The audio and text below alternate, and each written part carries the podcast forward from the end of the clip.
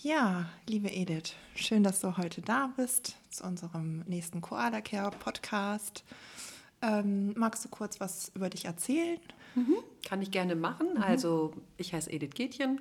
Ich komme aus Köln, habe in Bonn Ernährungswissenschaften studiert, bin seit ganz vielen Jahren selbstständig damit und mache Elternarbeit ganz viel, bin aber ansonsten in der Multiplikatorenfortbildung äh, tätig. Da habe ich die Pädagogen, da habe ich die Hebammen und die Ernährungswissenschaftler und bei mir geht es immer um Familienernährung. Das ist so mein Hauptsteckenpferd. Äh, und wenn ich nicht mit der Ernährung unterwegs bin, arbeite ich als systemische Paar- und Familientherapeutin und gerne verbinde ich das. Also, dass immer da, wo das Thema Essen so zum Thema wird, dass ich eher mit einem familientherapeutischen äh, Blick darauf schaue. Mhm. Ja, und ich bin vierfache Mutter, bin einfache Großmutter. Das heißt, ich hatte ganz, ganz viel Übungszeit. Das hört sich super an. Mhm. Also ganz viel Erfahrung in dem Bereich. Könntest du sagen, was, ähm, was macht es so besonders, Familien dahin zu begleiten, dass sie glücklich und gesund äh, leben können? Ja, das, das Wichtigste ist mir, die Möglichkeit den Familien zu geben, über gemeinsame Mahlzeiten, aber auch über das Zubereiten der Mahlzeiten äh, mitzubekommen, als Familie stark zu werden. Weil für mich ist Essen Beziehung und Essen ist auch Kommunikation. Und äh, das ist etwas, was Familien mehrmals am Tag tun. Und je öfter sie es zusammen machen, umso mehr schweißt es sie eben auch zusammen. Also das ist so der Punkt, der mir ganz wichtig ist. Das wäre jetzt erstmal so dieses Setting Mahlzeit, aber auch die Zubereitung. Und auf der anderen Seite, wenn es jetzt um das Thema gesund geht, sondern das möchte ich immer ganzheitlich sehen. Das heißt, mir ist da das Thema Nachhaltigkeit, Umwelt, faire Beziehungen, all das ist mir einfach ganz, ganz wichtig. Jetzt haben wir viel über das Essen tatsächlich geredet, aber du fängst ja eigentlich mit deiner Arbeit schon viel, viel früher an. Das beginnt im Mutterleib oder während der Stillzeit. Du begleitest Hebammen, du bildest Hebammen fort. Für die Zwillingsmütter, die schwanger sind, ist es denn, ich habe nicht nur ein Kind, was ich in mir trage, sondern direkt zwei. Muss ich denn direkt doppelt so viel Nährwerte, also Nährstoffe zu mir nehmen oder esse ich ganz normal weiter? Wie sind da so deine ähm, Erfahrungen, Empfehlungen für die Frauen, wie sie sich in ihrer Schwangerschaft um sich selber am besten kümmern? Man muss einmal gucken, in der Schwangerschaft muss so ein Stoffwechsel Höchstleistungen vollbringen, ne? weil er hat einmal hier in dem Fall zwei Kinder zu versorgen, die im Aufbau sind. Das heißt, die müssen jeden Tag so viel aufnehmen, dass sie sich erhalten plus Wachstum. Und gleichzeitig habe ich aber auch den Frauenkörper, der im Erhaltungsstoffwechsel ist, der ja auch noch eben versorgt werden muss. Also man muss sich beides eben immer an der Stelle angucken. So, wenn wir jetzt gucken, braucht eine Zwillingsmutter doppelt so viel Energie. Wenn wir sehen, wenn ein Kind heranwächst, haben wir 250 Kalorien am Tag über die neun Monate. Das ist gar nicht viel dafür, dass wir so wahnsinnig viel mehr an Nährstoffe aufnehmen müssen. Bei einer Zwillingsschwangerschaft würde man nicht hingehen und sagen, es sind 500 Kalorien, sondern hier würde man eher hingehen und sagen, na, dann sind es vielleicht 350 bis 400 mehr. Also ungefähr nochmal so die Hälfte obendrauf. Das ist die Menge. Denn eine Besonderheit, die ganz, ganz oft vergessen wird, ist, in dem Moment, wo eine Frau schwanger ist, ist sie die ganze Zeit gepolt. Also der komplette Organismus ist darauf gepolt, immer wieder nur zu sehen, dass es dem Kind, den Kindern gut geht. Das heißt, die komplette Resorptionsrate eben im Darm ist deutlich erhöht. Das heißt, auch wenn ich nur, sage ich jetzt mal, gerade richtig viel Eisen zuführe, geht der Körper hin und nimmt doppelt so viel daraus, wie er es sonst tut. Und von daher brauche ich in der Zwillingsschwangerschaft nicht unbedingt doppelt so viel, sondern eben kann sagen, okay, vielleicht ein Drittel mehr, weil das absolut ausreicht, eben, um eben die Kinder gut zu versorgen. Ne, mhm. weil solche Sachen wie Plazenta, wie Blutvolumen und das alles, das ist gleich, das ist kein Unterschied. Das heißt also normal weiter essen ist dann schon die Expertenempfehlung. Jetzt nicht, hm. oder? Also hm. normal ist immer noch die Frage, was das heißt. Ne? Man muss immer gucken, wo kommen die eben her. Wir haben aber ein riesengroßes Problem. Und das Problem ist, dass die Schwangerschaft so wahnsinnig kurz ist. Denn normalerweise Da benutze ich auch das Wort normal. Wenn ich zum Beispiel Klienten habe, die sagen, sie möchten gerne ihr Essverhalten verändern, dann gebe ich denen gerne so drei Jahre dass die wirklich Zeit haben, in die Gewohnheit zu kommen und das alles umzustellen. Aber die Schwangerschaft, das ist eine unheimlich kurze Zeit, um das eben wirklich zu verändern. Und dann gibt es sicherlich drei Nährstoffe, auf die immer wieder geachtet werden sollte. Folat, Jod und Eisen, das sind unsere kritischen Nährstoffe. Und zusätzlich sind das drei Nährstoffe, wo wir in der Schwangerschaft einen höheren Bedarf haben. Folat, wenn wir wirklich eine Frau haben, eine Schwangere, die eben wirklich schon richtig gut ist in der Aufnahme, also im Verzehr mit Leidenschaft auch von Gemüse, gerade von grünem Blattgemüse oder sowas, dann klappt das in der Regel ganz gut. Eisen geht auch gut in dem Moment, wo wir immer wieder gucken, dass eben gerade pflanzliche Eisenlieferanten wie Hirse, wie Hafer, wie Roggen, wie Hülsenfrüchte mit Vitamin C reichen kombiniert werden. Und wenn regelmäßig Fisch gegessen wird, dann ist das auch mit dem Jod möglich oder auf jeden Fall Jodsalz eingesetzt wird. Aber vielen Frauen gibt es mehr Sicherheit, da Nahrungsergänzungsmittel einzunehmen. Also, dass sie sagen, wow, ich bin mir nicht sicher, ob ich das schaffe mit Folat, das nehme ich. Und gerade bei Folat weiß man, da ist es sinnvoll, es auch früh schon zu nehmen. Ne? Damit eben wirklich gerade, was die Neuralrohrdefekte angeht, das gesichert ist. Also da ist eigentlich eine gute Aufnahme schon vor der Schwangerschaft sinnvoll, wenn das möglich ist.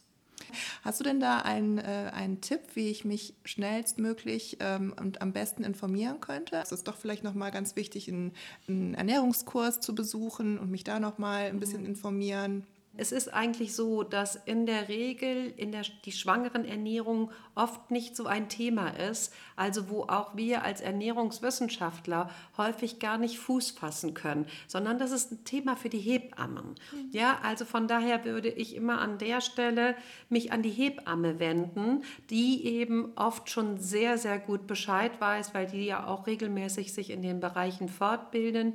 Hier können wir unterstützen und zwar früh und eben dann da begleitend. Ansonsten gibt es immer die Möglichkeit, sich einmal nochmal die Pyramide, den Ernährungskreis anzuschauen und einfach nochmal zu gucken, hey, wie sind denn da eigentlich die Empfehlungen? Und wenn ich gefragt werde und es geht darum, wie, was kann ich eigentlich schnell machen, zuzusehen, zu jeder Mahlzeit etwas Frisches zu essen. Zu jeder Mahlzeit esse ich ein Äpfelchen, esse ich eine Tomate, esse, beiße ich in eine Möhre rein. Ich habe zu jeder Mahlzeit irgendwie frisches Gemüse bzw. Obst. Und wenn dann im nächsten Schritt ab und zu mal mehr Vollkorn eingesetzt wird, oder ich gehe hin und versuche über die Haferflocken in die Vollkornschiene reinzukommen. Dann sind wir da auch schon da. Das heißt, es gibt so ganz leichte Dinge, wo die Veränderung nicht groß ist, die die gut einbauen können. Aber dann nochmal den Ernährungskreis, die Pyramide sich angucken und mit der Hebamme da ganz eng in Kontakt gehen. Das wäre sinnvoll. Also jeden Tag mal ein frisches äh, Lebensmittel neben den Hauptmahlzeiten ist ja schon mal gut umzusetzen. Das muss auch nicht unbedingt gekocht sein. Nein, es das, sollte sogar, mhm. wenn es geht, eben wirklich frisch und roh mhm. sein. Und da wäre es gut. Und das muss ich auch noch nicht mal groß zubereiten. Wir haben in der Schwangerschaft eben, gibt es so einen Begriff, der heißt Nährstoffdichte. Und der bedeutet, dass wir eben nicht ein unglaubliches viel mehr an Energie haben, aber ein unglaubliches viel mehr an nicht energiebringenden Nährstoffen. Das heißt Vitamine und Mineralstoffe. So, und da muss ich mir Lebensmittel aussuchen, die wenig Energie haben, aber viel Vitamine und äh, Mineralstoffe bieten. Und da sind wir beim Gemüse an Nummer eins, Obst auch. Dann sind wir auch, gehen wir langsam schon Richtung Getreide aber eben auch die Milchprodukte, also insbesondere der Joghurt, der ist da auch immer noch mal ein ganz, ganz tolles äh, Lebensmittel. Also das heißt auch nach der Schwangerschaft, da habe ich auch noch mal jemanden, der mich entweder darauf vorbereitet hat oder der mich auch noch mal in der Form begleitet, wenn die Kinder da sind. Gibt es da noch mal große Unterschiede? Nein, also wenn es so ist, dass man jemanden gefunden hat, der die Schwangerschaft beraten kann, der kann auf jeden Fall auch die Stillzeit beraten. Die Stillzeit hat einen ganz großen Vorteil und das ist, ich habe zwar einen unheimlich hohen Bedarf wieder an Vitaminen und Mineralstoffen, aber ich kann viel, viel mehr Energie aufnehmen. Für ein Kind liegen wir schon bei 550 Kilokalorien am Tag und das sind dann für zwei Kinder durchaus auch die 7, 7, 800. Also da kann ich wirklich auch höher gehen. Und das ist natürlich eine Möglichkeit, wenn ich mehr Kalorien zur Verfügung habe, habe ich es auch leichter, meine Nährstoffe reinzubekommen. Ne? Das ist eben in der Stillzeit viel, viel schwieriger, in der Schwangerschaft viel, viel schwieriger. Die Stillzeit hat andere Herausforderungen, was, das, was die Ernährung angeht. Und das ist eben wirklich dann die praktische Umsetzung. Ne? Weil dann habe ich auf einmal zwei Kinder, die ich eben die ganze Zeit stille. Und jetzt muss ich mich aber auch noch versorgen. Und hier ist eigentlich entscheidend, insbesondere bei Zwillingen, wir brauchen da Menschen, die eben die Mutter bemuttern. Wir brauchen das Wochenbett wieder, damit eben die Milch gut fließt und damit die Mutter gestärkt wird. Und ich glaube, in der Beratung ist da entscheidend weniger, wie viel Obst und Gemüse und wie viel Brot man essen soll, sondern mehr dieses Umdenken, ich darf Hilfe annehmen. Mhm. Und das ist richtig. Mhm. Und da haben wir noch viele Frauen, die sich schwer tun. Wie siehst du denn, also es kann ja sein, dass das Stillen nicht klappt. Viele Zwillingsmütter greifen dann auch, also was heißt Zwillingsmütter, alle Mütter greifen auf Pränahrung zurück, äh, wenn es mit dem Stillen nicht klappt. Nehme ich meinem Kind dadurch etwas oder meinen Kindern? Ist das etwas, wo ich mich schlecht fühlen muss als, äh, als Mutter? Wie siehst du das? Also primär hm. muss man sich ja nie schlecht fühlen. Also das ist ja furchtbar, wenn das so ist. Also egal, ob es eine bewusste Entscheidung ist, nicht zu stillen oder eben auch die Situation hat es eben so gelöst. Wir haben heutzutage eine Pränahrung auf dem Markt, die, was eben wirklich diesen Versorgungsanteil angeht, absolut in Ordnung ist. Früher ist man hingegangen und hat gesagt, äh, man bleibt bei einer Marke weil das von der Verträglichkeit her besser ist. So ist das bei mir auch noch gewesen. Ja, ja. und das macht man aber nicht mehr. Mhm. Sondern heute geht man hin und sagt, Mensch, nimm doch mal die Firma, die Pränahrung und mal von der und mal von der, weil die schmecken alle ein klitzekleines bisschen anders, sodass die Kinder erfahren, aha, okay, Milch schmeckt nicht immer gleich. Ja, und dann könnte ich auch mal, wenn ich Lust habe, auf der Basis von einem Tee das machen, zum Beispiel. Ja, ja. also so, dass man einfach sagt, ah, das schmeckt nicht immer gleich, dass die einfach da Variationen kennenlernen. Weil das, was man durchaus weiß, das ist, dass eben Kinder, die gestillt worden sind, haben ein größeres Geschmacksrepertoire schon aufbauen können und dass die darüber dann eben später eben auch offener den Lebensmitteln gegenüber sind. Und ich gehe dann, wenn ich die Beikost mache, auf jeden Fall eben auf eine selbst zubereitete Beikost, weil die ja dann auch wieder ein schönes, variationsreiches Spektrum an Geschmacksstoffen anbietet. Dass man dann auf jeden Fall sagt, hey, da mache ich das auf jeden Fall eben mit selbst zubereiteter und nicht mit einer standardisierten äh, Gläschenkost, weil das ja dann der Fall wäre. Dann gibt es natürlich immer noch das Thema der Antikörper, das darf man auch nicht vergessen, die hat die Formularnahrung auch nicht. Und dann gibt es einen anderen Punkt, der eben das Stillen ausmacht und das ist äh, sicherlich eben das Thema Beziehung. Das heißt, im Stillen haben wir ja einen Prozess, wo in einem beide Hunger gesättigt werden, physiologischer Hunger und emotionaler Hunger.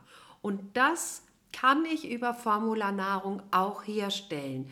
Das heißt, ich kann auch mein Kind eben wirklich gemütlich in die Wiegehaltung nehmen. Ich kann meine Brust ein bisschen frei machen, also einen Hautkontakt bekommen. Ich kann ganz in Ruhe mit dem Blick dahin eben meinem Kind auch die Formularnahrung anbieten. Und das kann ich auch mit zwei Kindern machen. Auch das geht. Also mit den entsprechenden Stillkissen und eben ganz viel Kommunikation da. Und dass eben auch beim Anbieten von Formularnahrung die Seiten gewechselt werden, damit eben das Gleichgewichtsorgan auch immer wieder anders genutzt wird und die Hirnhälften. Das heißt, wir kommen ein bisschen in Richtung Stillprozess, auch wenn wir ein anderes Lebensmittel haben. Und das haben wir definitiv. Jetzt haben wir, hast du das so eben schon mal kurz angerissen, die Beikost. Mhm. Viele Frauen haben die Frage, wann fange ich denn am besten an? Es gibt viel Literatur, dann gibt es den Kinderarzt, und Frauen oder Freundinnen geben Tipps. Was sagst du? Also wann ist der richtige Zeitpunkt, damit anzufangen? Also es gibt einen ganz offiziellen Zeitpunkt, der heißt frühestens ab dem fünften Monat, wenn ein Kind reif geboren ist. Wenn ein Kind vorzeitig geboren ist, dann gibt man immer die Zeit obendrauf, die es zu früh geboren ist. Dieser Zeitpunkt ist gewählt worden aufgrund der Darmreife des Kindes, weil man dann weiß, dass der Darm quasi bereits so geschlossen ist, dass eben auch Fremdeiweiße wirklich da reinkommen können, ohne dass sie direkt ins System gehen. Und dann gibt es noch so einen anderen offiziellen Gedanken da drin und das ist eben, frühestens ab dem fünften Monat und das Kind ist in der Lage, seinen Kopf zu halten. Wenn das Kind den Kopf nicht halten kann, ist das Abschlucken nicht richtig gut, äh, also klappt nicht gut und auch vor allen Dingen die Zunge äh, kann noch nicht so richtig gut eben sich bewegen im Mund. Also das funktioniert noch nicht so gut. So, und wie wird es jetzt individuell? Da gehe ich hin und setze drei Punkte an. Der erste Punkt, ich fange erst dann mit der Beikost an, wenn ich als Eltern das Gefühl habe, ja, das passt jetzt. Das ist jetzt richtig super, unserem Kind was anderes zu essen zu geben als eben Milch. Wenn ich aber das Gefühl habe, nee, das war alles so strubbelig am Anfang, jetzt läuft es gerade so gut, ich würde so gerne ein bisschen das noch behalten, dann warte ich, bis das wir als Eltern das Gefühl haben, ja, wir geben was anderes. Und das ist entscheidend, denn wenn die Eltern im Zweifel sind, dann geht der Zweifel die ganze Zeit mit in die Möhre rein und dann funktioniert es nicht. Der zweite Punkt ist, wir beginnen nur dann mit der Beikost, wenn wir ganz viel Zeit und Ruhe haben. Weil wir brauchen ganz viel Zeit und Ruhe, bis das Kind und das Gemüse und der Löffel und die Eltern irgendwie zueinander kommen. Das ist ähnlich wie nach der Geburt äh, mit der Milch. Mit dem großen Unterschied, dass das Trinken an der Brust oder Flasche über Reflexe gesteuert wird und das Essen von Gemüse, also halbfeste, breiige Kost über Löffel, Finger oder sonst wie, ein Lernprozess ist. Und der dritte Punkt ist, ich beginne nur dann mit der Beikost, wenn mein Kind so richtig gesund ist und mein Kind ist entspannt. So, und wenn man das jetzt mal so zusammenfasst, dann wird ganz klar, dass jedes Kind zu einem anderen Zeitpunkt mit der Beikost beginnt. Und das entscheiden die Eltern und niemand anders. So, und dann fangen die an und stellen fest, das läuft, alle haben Spaß, dann machen sie weiter und alles ist gut. Es kann aber auch sein, dass die nach zwei Tagen feststellen, nee, das ist es überhaupt gar nicht. Keiner von uns hat hier Freude daran. Dann machen wir einfach Pause. Fertig. Und dann gucken wir nach einem neuen Zeitpunkt, dann fangen wir an, stellen fest, jetzt läuft's, machen wir weiter. Oder stellen fest, nee, läuft nicht. Machen wir Pause. Und, und das ist mir das aller, aller, aller Wichtigste an dieser Stelle, dein Kind ist niemals ein schlechter Esser, sondern dein Kind ist ein guter Trinker. Also da auch wieder den Blick rauszugehen aus der Situation und sich zu sammeln, nochmal von vorne anzufangen oder einfach nochmal zu pausieren. Und zu gucken, was mhm. läuft gut. Mhm. Und wo wir natürlich auch immer wieder unterstützen müssen, ist, dass die aufhören, alle die Kinder untereinander zu vergleichen. Das Frauen ja sehr gerne. Also das ist deren Hauptbeschäftigung, ja. habe ich manchmal mhm. das Gefühl. Ich habe eine Schwiegergroßmutter gehabt, also die Großmutter meines Mannes, die war Kinderärztin und Kinder- und Jugendpsychotherapeutin. Die sagte mir gleich am Anfang, Edith, unter vier Jahre vergleichen wir sie nicht. Erst ab vier Jahre. Weil bis dahin gehen die alle unterschiedliche Wege in ihren Bereichen und so.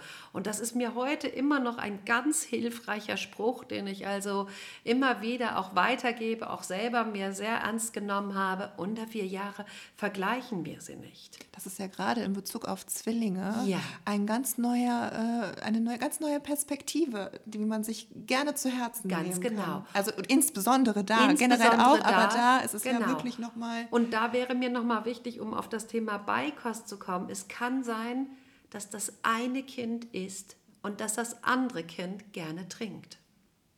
Mhm. Und das ist okay. Mhm. Dass es okay ist, ja. Ja, mhm. und das, das ist absolut in Ordnung. Synchronisierung ist ja gerade bei, bei Zwillingen halt hoch, also das ist ja tatsächlich auch immer noch so, dass man damit auch entlassen wird, also mhm. synchronisierte Kinder und es erleichtert ja auch den Alltag. Aber es ist natürlich, die Gefahr besteht natürlich, dass man manche Bedürfnisse vielleicht nicht so individuell betrachtet, weil es halt so routiniert einfach läuft. Vielleicht kannst du da auch noch irgendwas erzählen von der Synchronisierung von, von Kindern? Also, äh, sicherlich hat das was mit Alltag zu tun, der leichter ist. Ich würde es aber im ersten Lebensjahr nicht anstreben, weil sie unterschiedliche Wege gehen. Und ich finde insbesondere bei Zwillingen, die ja immer dieses Thema für sich auch haben, wenn es irgendwie möglich ist, wirklich denjenigen, also jedes Kind einzeln zu sehen, in seinem Können in seinen Stärken, ja, dann finde ich das total wichtig. Aber es ist umständlicher, das ist gar keine Frage. Das sind zwei Menschen, die gesehen werden wollen. Ja, in und ihrer das, genau. Individualität. Genau. Und da, ich meine, da nochmal einen ganz, ganzen Schwenker zurück, am besten eigentlich auch schon während der Schwangerschaft. Also das ist ja. wirklich, ja, also da fängt es eigentlich schon im Prinzip an, im Mindset der Eltern an, zu sagen, wir sind schwanger mit zwei Kindern mit zwei zum gleichen, Kinder. aber es sind zwei Kinder. Und ich finde, eine Sache darf man nicht vergessen dabei. Die, die sind zu zweit, die geben sich zu zweit auch viel. Das heißt, wenn ich als Erwachsener da, sage ich jetzt mal von meinem Verständnis her, weniger gebe, als wenn es eins wäre, finde ich das nicht immer äh, tragisch, weil man oft vergisst, dass die sich ja untereinander eben auch haben.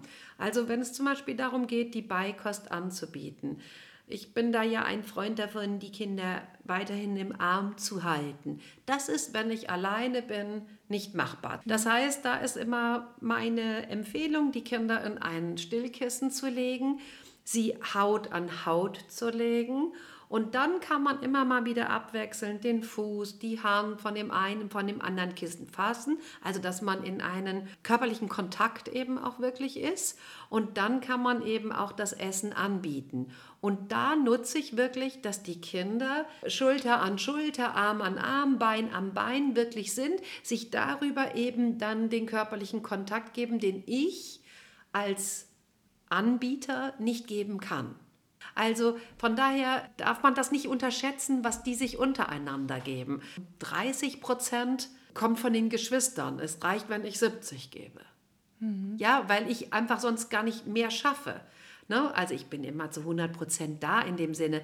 Aber wir dürfen diese Geschwisterliebe und Zuneigung und das alles, die dürfen wir auf keinen Fall unterschätzen. Das ist auch nochmal toll, dass du das so sagst, ne? weil das auch nochmal so, auch so Druck und vielen Druck, auch ja. in so, solchen Situationen gerade, dieser, dieser Geschwisterband, dieses Geschwisterband ist doch einfach super stark und entlastet dann auch wiederum auf der anderen Seite die Eltern, die Mutter, den Vater. Auf jeden Fall. Ja. Die, geben, die, die geben sich ja ganz, ganz viel. Da ist auch der Raum, also du ja. hast, also man ist ja auch die Sache, wo mache ich den Raum auf, ne? Genau. für diese für diese Bindung zwischen den ja. äh, äh, zwischen den Geschwistern. Ich würde doch gerne eine Frage stellen zum Thema Beikost. Was sollten Eltern auf gar keinen Fall machen? Gibt es da irgendwas, wo du sagst, das sollte es auf gar keinen Fall sein? Ja, da gibt es etwas. Und zwar gegen den ja, gegen, ich sag mal wirklich gegen den Willen oder das ist eigentlich oft noch das Nicht-Können, noch nicht Sehen des Kindes zu arbeiten. Also der Klassiker ist, dass eben der Löffel überall hinfliegt und nochmal für die Oma und ich weiß nicht, wen alles mitnimmt, damit dann endlich der Mund aufgeht und ähm, dann der Löffel reingesteckt wird. Und das ist für mich so das Allerschlimmste. Das ist eine Übergriffigkeit, die nicht geht. Also wir warten, bis das Kind von alleine den Mund öffnet. Und ganz am Anfang ist es klar, da muss ich den Löffel auf die Zungenspitze legen, damit die eine Idee bekommen, was das überhaupt heißt. Und dann ziehen sie den ein und dann können sie es irgendwann auch abschlucken. Aber sobald die diese Verknüpfung haben, dass sie wissen, okay, der Löffel, das Gemüse oder auch das Gemüse auf dem Finger oder sonst wo gehört in meinen Mund und das schlucke ich runter und das hat so einen ähnlichen Effekt wie Milch. Sobald diese Assoziationskette geknüpft ist, dann biete ich auch nur den Löffel an und warte, bis das Kind selbstständig sich das Essen abholt. Das heißt also, wenn du mich fragst, was dürfen sie auf gar keinen Fall machen, dann sage ich füttern. Auch wenn das erstmal sich ein bisschen widersprüchlich anhört, aber füttern heißt in den Mund stecken. Und das heißt nicht, dass wir ein selbstbestimmtes Essverhalten fördern. Ich möchte gerne, dass Eltern ihren Kindern das Essen anbieten. So können die selbstbestimmt dann auch essen lernen, weil das ist unser Ziel. Sie dürfen auf keinen Fall negative Gefühle aus, weil die bleiben im Körpergedächtnis. Kannst du denn sagen, wo das so herkommt? Ähm, ist das etwas, was aus der eigenen Erfahrung vielleicht, äh, aus der eigenen Erfahrung vielleicht herrührt? Ist das etwas, was wir abgespeichert haben? Weil es ist ja auch manchmal, also dieses Gefühl auch zu bekommen, zu sagen, ich merke eigentlich, dass da gerade was schief läuft. Das ist eigentlich nicht richtig, aber ich mache es trotzdem, weil ich meine, das ist richtig. Da ist ja wirklich diese Sensibilisierung auch zu oder zu verbreiten, zu sagen, hey, wenn du das Gefühl hast, das ist gerade nicht richtig, dann lass es. Hm? Aber woher kommt es eigentlich, dass wir immer noch solche Dinge hier anwenden? Aus der Unsicherheit heraus. Deswegen machen wir das noch, weil wir unsicher sind, weil wir es nicht wissen, weil wir nicht mehr auf uns selbst vertrauen können. Wir sind eine Generation, auch die Jüngeren, denen ist ja das Vertrauen nicht, das Selbstvertrauen nicht ermöglicht worden, wirklich Dinge ausprobieren zu können und sich selbst vertrauen zu können. Und äh, wenn ich kein Selbstvertrauen habe an der Stelle, dann habe ich es meinem Kind gegenüber auch nicht, dass ich diesem Kind vertraue. Und dann nehme ich mir einen Plan. Und wenn ich dann einen Plan habe und der Plan funktioniert nicht, dann gehe ich auch über Grenzen, weil ich denke, der Plan muss ja funktionieren. Und das Ganze rührt natürlich auch noch aus wirklich unserer Geschichte heraus, ja. Und wenn wir uns angucken, Pläne haben wir nach wie vor. Ja, die sind strikt, auch wenn wir uns den klassischen Beikostfahrplan angucken. Der ist mit Monatsangaben, mit Zeitangaben, mit allem drum und dran, wo ich mich mit Händen und Füßen gegen wehre. Weil es sind ja Kinder, es sind Säuglinge, die können wir nicht in ein Korsett bringen. Aber das macht die Eltern eben unsicher, weil sie denken, es müsste sein. Der Druck wird eben von außen gemacht. So, und wenn ich einen Plan habe, dann habe ich immer etwas Überprüfbares. Und das ist etwas, auf das stehen viele Leute. Wenn sie unsicher sind, sich nach einem Plan zu halten und dann etwas Überprüfbares zu haben. Dass das aber mit Kindern nicht funktioniert, das wird den meisten erst sehr spät klar. Da ist nämlich nichts nach Plan. Ja. ja. da ist es gut, wenn man weiß, dass das nicht nach Plan abläuft. Ja. Ne? Dass das ist. Aber daher kommt das noch. Edith, vielen gerne, Dank gerne. für deine Zeit. Also, waren wir in verschiedenen Themen. Wir, waren, wir waren überall. ich habe nur eine genau. Frage noch. Und zwar gibt es eine Zwillingsgeschichte, die dich sehr berührt hat oder ähm, die du gerne teilen möchtest? Ja, eine ganz private sogar. Mhm. Und zwar ähm, war, bin bei uns quasi zwei, drei Straßen weiter, wo ich aufgewachsen bin, gab es Zwillinge, zwei Jungs, und mit denen war ich bei den Pfadfindern. Und ich war erst mit dem einen Zwilling ganz lange befreundet um danach mit dem anderen Zwilling ganz lange befreundet zu sein. Und ähm, für mich war das damals sehr, sehr spannend, wie unterschiedlich Zwillinge sind. Und ich glaube, ich war in unserem ganzen Ort und vom ganzen Pfadfindern und von der Schule, ich war die Einzige, die die beiden auseinanderhalten konnte. Ja, das war eigentlich ganz besonders. Für mich war dadurch war, war die Faszination Zwilling bei mir immer schon früh. Wir haben uns früh kennengelernt. Mhm. Ganz schön. Ja. Ja, danke schön. Gerne. Danke.